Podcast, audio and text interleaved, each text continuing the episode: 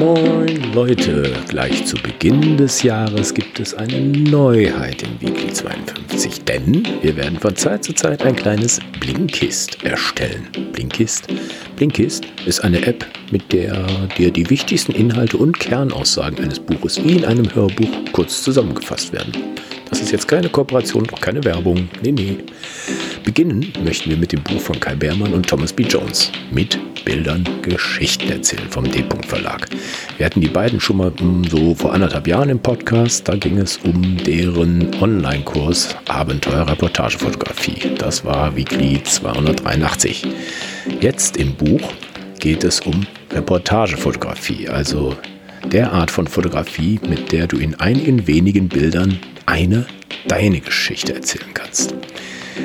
Die Autoren zeigen, wie gefühlvoll und spannende Geschichten sowohl mit Einzelbildern als auch mit Bilderstrecken erzählt werden können. Und es geht auch um die Sichtung der gemachten Bilder, das Editieren, um am Ende zu einer packenden Bilderstrecke zu gelangen. Zuerst kommen die beiden Autoren zu Wort. Sie berichten vom Werden der Buchidee, also vom Zettelkasten bis zum eben gewonnenen Fotobuchpreis. Dann werden Gregor, Alex und ich die Kernaussagen der Kapitel 1 und 3 zusammenfassen, wo es um die verschiedenen Arten der Reportagefotografie geht, wo es ums sogenannte Storytelling geht und um die Methodik der Reportagefotografie an sich. Also, viel Spaß bei unserem Blinkist-Debüt, gebt gern Feedback, was ihr von der Idee haltet und macht gern Vorschläge für künftige Folgen. Vielen Dank, bis nächste Woche. Tschüss.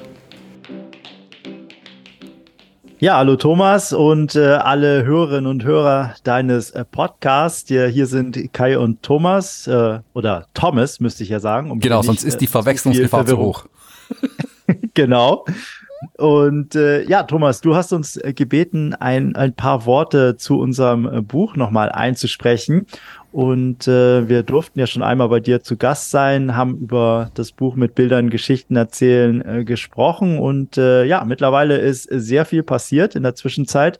Herausgekommen im März diesen Jahres, jetzt äh, im Dezember, einige Monate dazwischen, in denen das Buch sich ja sehr gut verkauft hat auf der einen Seite und auch einen Preis gewonnen hat, nämlich den Fotobuchpreis in Bronze. Und äh, ja, freuen wir uns riesig drüber. Ich selbst konnte leider nicht dabei sein bei der Preisverleihung. Äh, Thomas, den Part hast du übernommen für uns beide. Ich war zu der Zeit auf Kuba.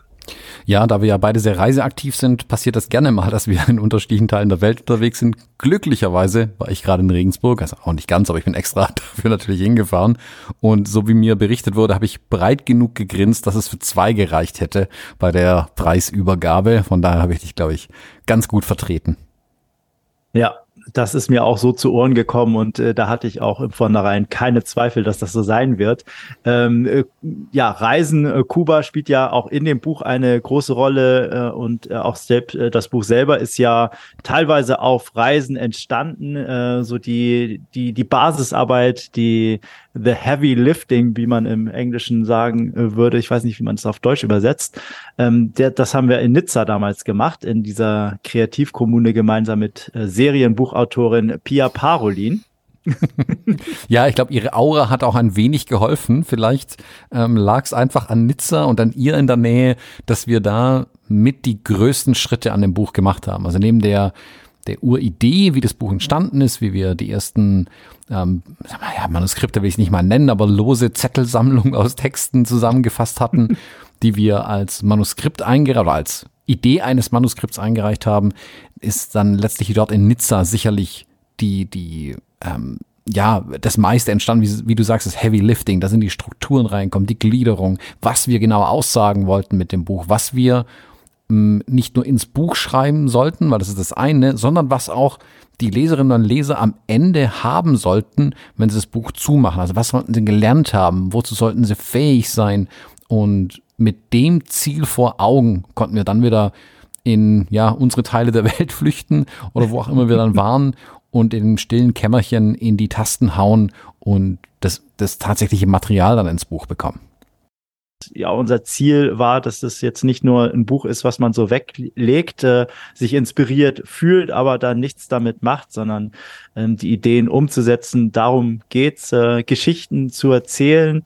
Ähm, hoffentlich konnten wir da so einen kleinen Beitrag dazu leisten, dieses Thema bisschen bekannter, bisschen populärer auch zu machen, weil ich glaube, dass diese Art der Fotografie eine, eine ganz, ganz ähm, ja, wertvolle Seite hat für, für uns als, als Fotografen, uns ähm, mit Bildern nicht nur als Einzelbild äh, zu beschäftigen, auch in einem Bild kann man Geschichten erzählen, aber dann idealerweise auch mit mehreren Bildern in kleinen Reportagen, in Bildstrecken äh, zu denken und äh, damit dann äh, Ereignisse, Momente festzuhalten, ähm, ohne jetzt ähm, äh, Exzess zu betreiben, äh, zurückzukommen und äh, auf äh, ja, hunderte von Bildern zurückzuschauen, sondern dass man wirklich kompakt sagen kann, das ist das, was ich erlebt habe und äh, damit äh, nicht nur ähm, für einen selber ähm, überschaubarere Bildstrecken anlegt, sondern auch die Betrachterinnen und Betrachter nicht überfordert, äh, denen man die Bilder zeigt. Mhm.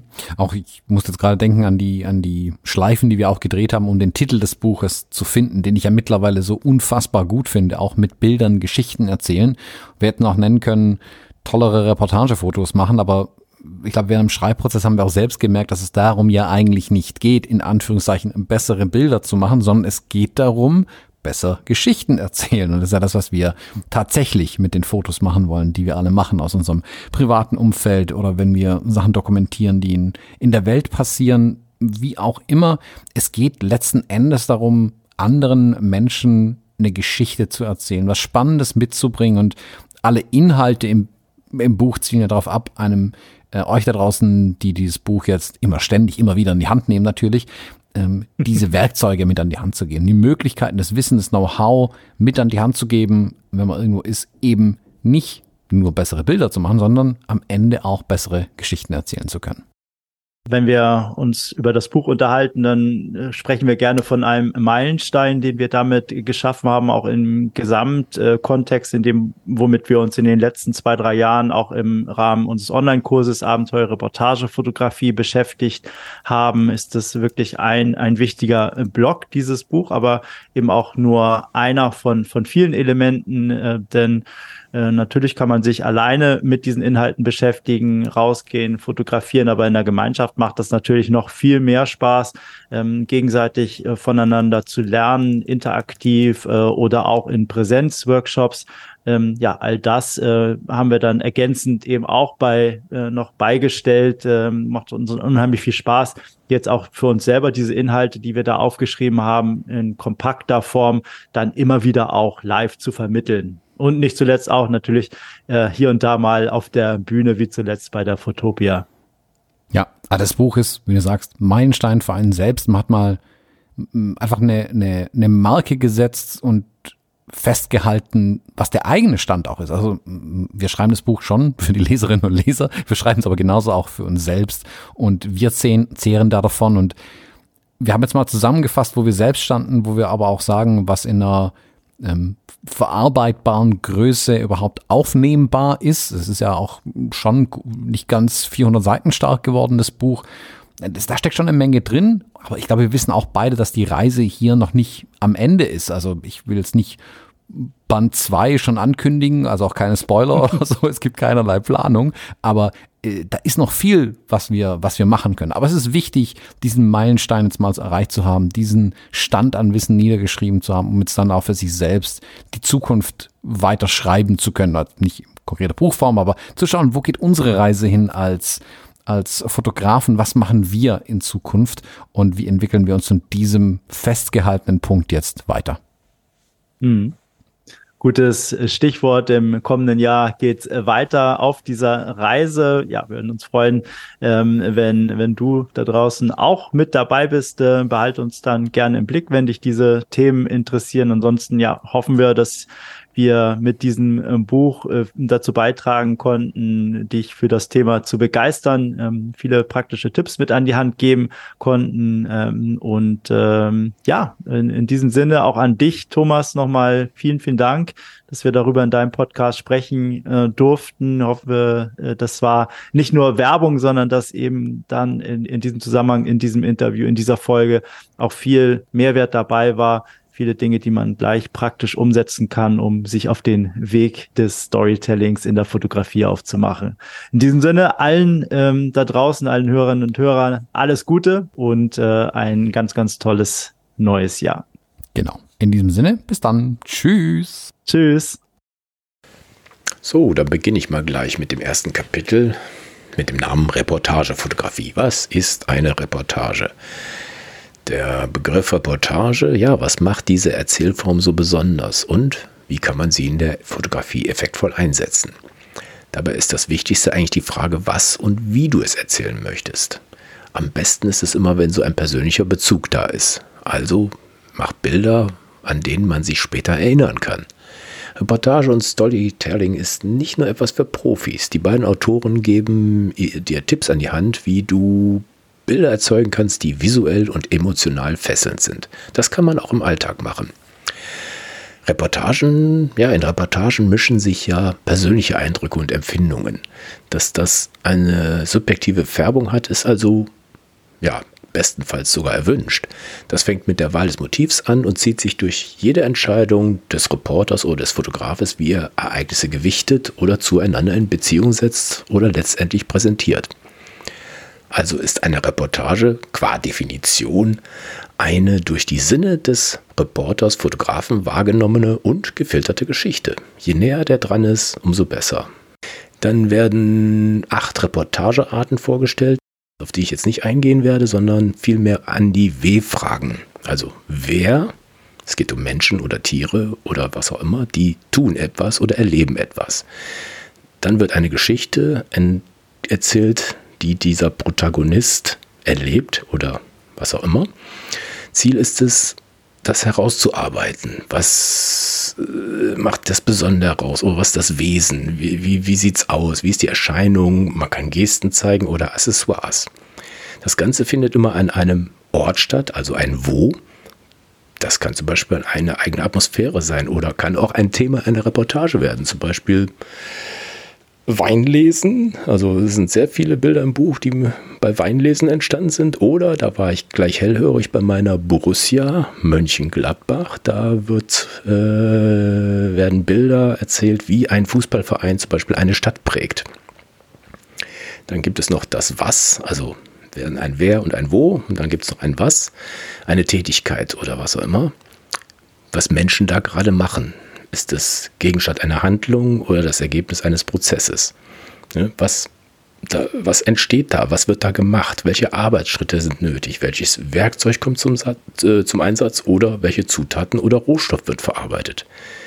Quer durch das ganze Buch findest du immer wieder konkrete Aufgaben und Themenideen. Und kommt immer wieder die Aufforderung, los geht's. Weiter geht's mit Gregor, der vom Storytelling erzählt und danach kommt Alex, der die Methoden in der Reportagefotografie kurz zusammenfasst. In Kapitel 2 geht es ums Geschichtenerzählen. Neudeutsch Storytelling. Das Kapitel fängt erstmal unabhängig von der Fotografie bei Adam und Eva an, nämlich was ist überhaupt Geschichten erzählen? Warum haben unsere Vorfahren so lange am Lagerfeuer gesessen? Warum sitzen wir jetzt vor YouTube und Netflix oder die Älteren von uns vom Fernseher? Es wird darüber berichtet, was Geschichten eigentlich mit uns machen, dass die uns motivieren können, lenken, beeinflussen, natürlich im positiven und im negativen beeinflussen können oder auch Firmen dazu bewegen können, an bestimmte Geschäftsideen zu glauben dass hier der Steve Jobs erwähnt wird, ist ganz witzig. Ne? Der ist, glaube ich, von den Autoren als positives Beispiel gemeint. Funktioniert für mich zum Beispiel aber auch durchaus als Negativbeispiel. Ja, nachdem dann klar ist in dem Kapitel, wie wichtig Geschichten eigentlich sind, kann man natürlich in die Analyse gehen. Ne? Das ist so ein bisschen wie im Schulunterricht. Ne? Man kann das jetzt natürlich auseinandernehmen und analysieren. Man kann sich anschauen, was bezwecken Geschichten, wo führen die uns hin, aus was bestehen die, warum erzählen wir die.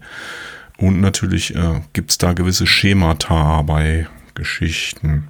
Ja, die Autoren kommen dann dahin, dass es natürlich bestimmte Zutaten gibt für Geschichten. Ne? Das ist so ähnlich wie beim Kochen. Ja, wenn ich da so ein Rezept habe, dann brauche ich halt Zutaten. Und das kann man alles übertragen natürlich auf die Erzählungen, die wir in unserer Kamera schaffen oder beziehungsweise die wir mit Bildern schaffen. Das ist dann quasi schon so eine Überleitung in die Reportagefotografie was bildet zum Beispiel so Klammern bei Geschichten oder was sind Widersprüche oder was sind Kontraste? Gibt es noch einige mehr Beispiele da in dem Kapitel? Ja, so eine Analogie zwischen Geschichten erzählen und fotografieren. Natürlich gibt es da auch Leute, die das wissenschaftlich betrachtet haben oder auch äh, kommunikationstechnisch oder auch politisch. Da werden so diverse äh, sogenannte Formeln und Modelle vorgestellt. Auch die kann man natürlich auf die Fotografie übertragen. Und es wird halt darüber gesprochen, was eine gute Geschichte ist, die in einem Bild drin steckt. Übrigens in einem Bild. In dem Kapitel 2 geht es noch nicht um Bildstrecken. Das ist so die Überleitung zum Kapitel 3. Da geht es dann praktisch um Bildstrecken, ne? weil man kann halt eine Geschichte in ein Bild packen, ist sehr schwierig. Und man hat natürlich mehr Raum und mehr Breite, um eine Geschichte zu erzählen, wenn man mehrere Bilder hat. Das passiert dann im Kapitel 3. Ich habe mich speziell mit dem Kapitel 3 eures Buches befasst, also der Methodik in der Reportagefotografie. Ich musste sofort an äh, den Werkzeugkasten denken, diesen Blechwerkzeugkasten in Hammerschlag Blau mit äh, Rohrtragegriff dran, die man so schön Ziehharmonika-mäßig aufklappen kann. Und hatte so eine Symbol, so ein Symbolbild vor mir, dass die Rohrzange zum Beispiel das große Establisher-Foto ist, äh, die Kombizange für den Medium-Shot steht und der Seitenschneider fürs Porträt und so weiter. Mit Schraubendreher, Pfeilen und allem möglichen Werkzeug. Das Werkstück könnte dann der Closer sein. Ach ja, und der Hammer ist natürlich der Keyshot. Dabei geben Thomas und Kai uns zwei verschiedene Werkzeugsets mit an die Hand. Ein kleineres 3 plus 1 Kit und die große Live-Formula. Die Vorgehensweise beider Methoden ist in dem Kapitel sehr gut erklärt. Und auch welches Werkzeug, sprich Brennweiten man dafür in die Tasche packen muss. Dabei fand ich es sehr angenehm, dass keine spezifischen Hersteller genannt wurden. Anhand von vier interessanten Bilderstrecken kann man die Theorie aus dem Text sehr gut nachvollziehen. Auflockernd und interessant eingestreut fand ich auch die Zitate der großen Meister der Fotografie wie Henri Cartier-Bresson oder Saul Leiter zum Beispiel. Das Zitat von Joseph Pulitzer zur Einleitung des Kapitels zitiere ich euch hier nochmal gerne. Schreibe kurz und Sie werden es lesen. Schreibe klar und Sie werden es verstehen. Schreibe bildhaft und Sie werden es im Gedächtnis behalten.